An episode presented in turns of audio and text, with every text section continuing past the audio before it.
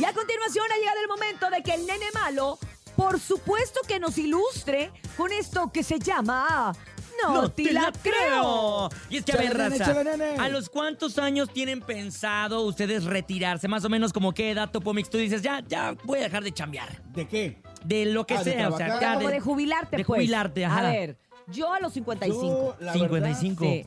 ¿Tú, Topomis? Yo también igual a los 55. 55, porque ¿qué creen? Hay un hombre que se llama Virginia Oliver que tiene 101 años y sigue trabajando en, el ba- en un barco pesquero. E- y obviamente es una de las, de las actividades más peligrosas de estar en un barco pesquero.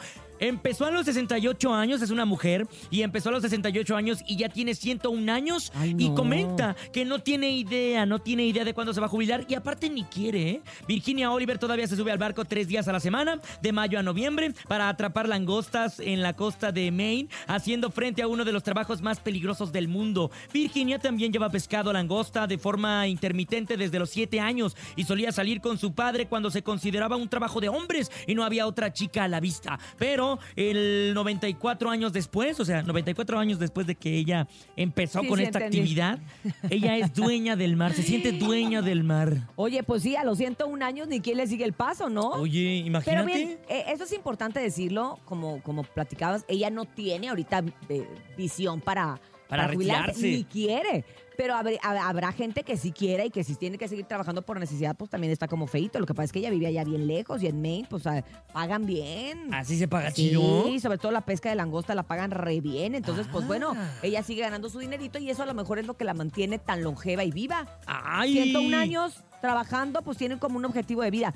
¿Sabes qué, Topo? Yo creo que tenemos que empezar a alargar nuestra época de Oye, retiro, ¿no? Sí, claro. Yo a los 55. Oye, mi abuelo que tiene 103, que le dije que acaba de cumplir 103 años, Ajá. dejó la peluquería a los 92. 93, ¡Órale! Uy, Oye, Pues es que es lo que te digo, a lo Sí, mejor esa es la clave de la juventud.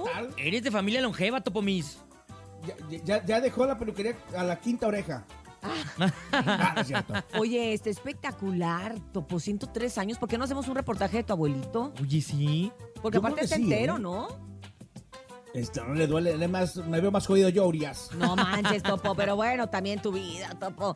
Tu vida no es como la de tu abuelito, tan ajetreada como tu abuelito. Pero bueno, usted piense si realmente se quiere retirar.